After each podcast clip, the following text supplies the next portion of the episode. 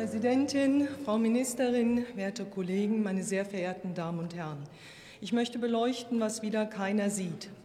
Sie beweisen mit diesem wohlklingenden Kita-Qualitätsgesetz eine Realitätsferne und einen mangelnden Weitblick, die zusammen größer nicht sein könnten. Geld an sich ist keine Verbesserung der Situation, Herr Rix. In der letzten Legislatur war das gute Kita-Gesetz von Frau Giffey aus dem damals SPD geführten Ministerium, das selbst nach Einschätzung der GEW bereits an der Realität gescheitert ist, keine Verbesserung. Trotz häufigen Hissens des Regenbogens wollte das Gesetz nicht die angepriesenen Effekte erzielen. Im Gegenteil, die Attraktivität pädagogischer Arbeit in Kitas sank ins Bodenlose. Die Überforderung der Beschäftigten durch unbesetzte Stellen, Bürokratiemonster und organisatorische Klimmzüge stiegen. Geeignetes Personal Fehlanzeige. Vertretung von Ausfallzeiten unmöglich. Es folgten Reduzierungen der Angebote und Einschränkungen bei den Öffnungszeiten. Gute Kita geht anders, meine Damen und Herren. Das Ziel des neuen wohlklingenden Gesetzes, nämlich qualitativ hochwertige Betreuung zu gewährleisten für Familien, die dieses Angebot nutzen wollen oder nutzen müssen, ist ein wichtiger Schritt.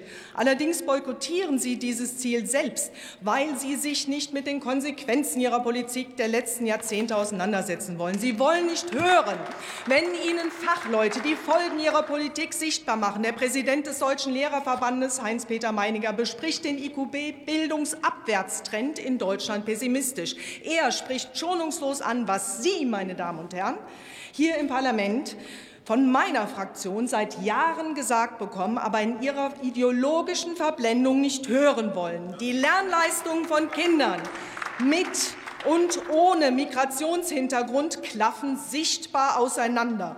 Ihre Resettlement- and Replacement-Politik sowie andauernde Massenzuwanderung nach Deutschland vergrößern dieses Problem stetig. Pädagogischer Unsinn, gescheiterte Integrations- und Inklusionspolitik plus ungebremste Zuwanderung besiegeln den Absturz Deutschlands als Bildungsnation bereits in der Kita. Resettlement bedeutet Umsiedlung, Replacement bedeutet Ersetzung oder Ersatzmigration, eine Politik, die jede Fraktion hier im Bundestag mitträgt, außer der AfD-Fraktion, meine Damen und Herren. Bereits heute werden vielerorts fast hälftig und eben schon überhälftig nicht deutsch-muttersprachliche Kinder in Kitas betreut. Diese babylonischen Zustände kommen unweigerlich im deutschen Schulsystem an.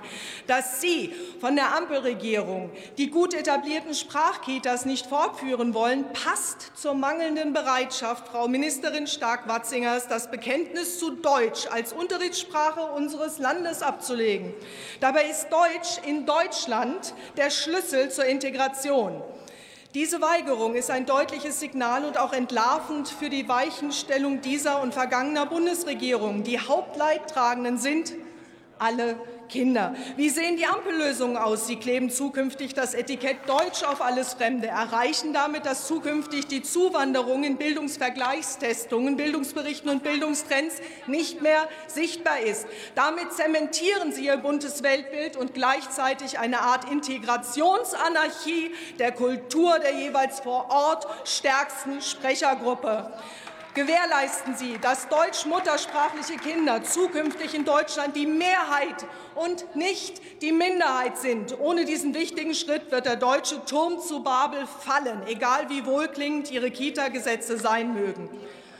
Und zum Schluss wenn, es, wenn, Sie so weitermachen, alle miteinander, folgt die deutsche Bildungsnation dem Trend der deutschen Fußballnation. Wir fliegen raus aus dem weltweiten Wettbewerb. Vielen Dank.